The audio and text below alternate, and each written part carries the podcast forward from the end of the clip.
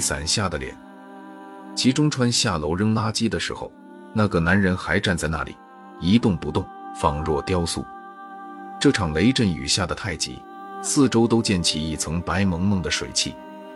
齐中川撑着伞，悄无声息地向垃圾桶走去。路过男人身边的时候，快速瞥了对方一眼。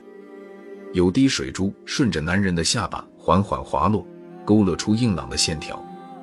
齐中川咽了口唾液，心虚地转开视线，故作镇定地将手中的垃圾抛入桶中。他觉得自己快要按捺不住了。齐中川一共遇到过男人三次，都是在下雨天。第一次是在上班途中，一出门就看到阴沉的天色，一副要落雨的样子。不时有零星几滴打在身上，像被风吹落的枣子。齐中川一边扯着颈间的领带，一边急急忙忙地向车站赶。他起得太晚，怕是要迟到了。细小的微雨随着齐中川的脚步渐渐落了起来。因为走得急，他连雨伞都没来得及拿，这会儿只能狼狈地拿着公文包挡雨。拐弯的时候，齐中川因为右侧的视线被手臂遮住。匆忙之下撞上一个坚硬的怀抱，然后踉踉跄跄的后退，跌坐在地。污浊的雨水溅到身上，他一时没反应过来，怔在了那里。等到一双宽厚的手掌将他拉起，齐中川才回过神来，自己这下肯定要迟到了。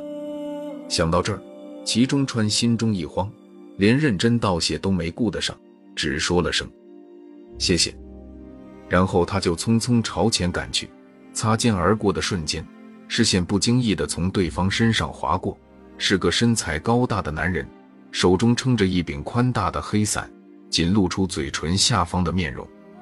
可就是那下半张脸的面容，足以让齐中川这个好色之人浮想联翩，念念不忘。是他喜欢的类型，可惜时机不对。齐中川不无遗憾地想，拍去衣角的雨水，挤进电车。几天之后。他还没哀悼完自己错失的艳遇，就阴差阳错般的再次遇到了那个男人。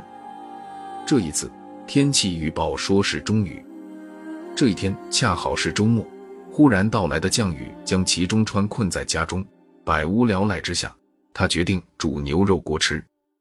齐中川一个人撑着伞去了便利店，返回的途中再次路过拐角，齐中川又看到了那个男人。男人的手中还是撑着一把几乎要遮住天空的黑伞，压抑昏暗的阴影之下，是线条迷人的下半张脸。与上次不同的是，男人向前走了一段距离，不知道他在等谁。齐中川垂落一旁的左手悄悄握紧了购物袋，他低下头，极其缓慢地朝男人走去，在即将擦着对方肩膀走过的那一刻，闭紧双眼，用力撞了过去。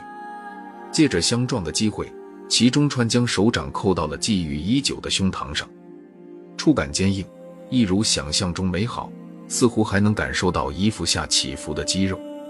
齐中川的心中浮起几分不该的起念，有些蠢蠢欲动了，但仍快速整理好自己的表情，退开身，若无其事地说了声抱歉。男人没做声，示意般的点点头，下巴在潮湿的空气里划出一道弧度。齐中川抿抿唇，带着万分不舍。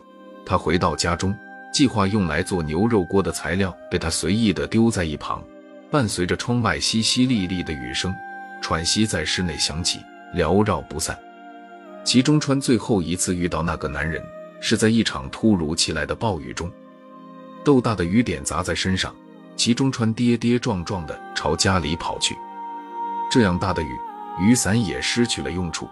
衣服早已承受不住，湿哒哒的粘在身上。快到公寓的时候，齐中川惊奇地发现，男人撑着伞站在前方，他的位置又向前移动了，在距离齐中川公寓不到一百米的地方。可惜这样狼狈的情形下，欲望也被打消。齐中川心无旁骛地越过男人，快步跑回家中。等换回舒适的衣物，他才有精力观察那个男人。齐中川一边擦着被雨淋湿的头发，一边小心翼翼地撩开窗帘一角。男人依旧安静地站在那里，因为距离极近，可以看到被打湿的衣袖紧紧贴住撑着伞的手臂，肌肉紧绷，线条流畅，这样美好的肉体。齐中川手中的动作停了下来，他开始幻想男人伏在他身上来回耸动、挥汗如雨的样子，或许还伴随着喘息，像是承受不住。齐中川低吟一声，将毛巾蓦地敷到眼上，或许可以试试。他在心里低声对自己说：“这所谓的试试，便是在今天这场雷阵雨里，这一次，男人就在他家楼下。”看着垃圾袋缓缓坠入桶中，齐中川犹豫了会儿，最后还是猛吸口气，走到男人身边。雨这么大，要不要到我家避避？他说，声音在微微发颤，手掌下意识地握紧了伞柄。天地间似乎止于着雨水砸落的声音，一下又一下，不间断地响在耳畔。良久，男人才点点头。收到回应的那一刻。齐中川欣喜的转身，急不可耐的说道：“跟我来。”男人跟在他身后，无声无息的上了楼。背对着男人，齐中川抿起嘴角，牵出一抹意味深长的笑。想到男人壮硕的身形，他几乎可以预见接下来的激烈战况了。怀着压不住的雀跃，他将钥匙插入孔中，迫不及待的旋转起来。咔嗒一声轻响，是门被打开的声音。好了。进来，齐中川一脸喜悦地转过头去。就在这时，天空猛地炸开一道闪电，将周遭的景物都照得一片明亮，连同齐中川眼前的男人。那柄长握手中的黑伞已经被收起，露出伞下遮掩许久的面容。与料想中的旖旎不同，齐中川开始瑟瑟发起抖来，手中的钥匙也仿佛变重，哐当一下掉落在地。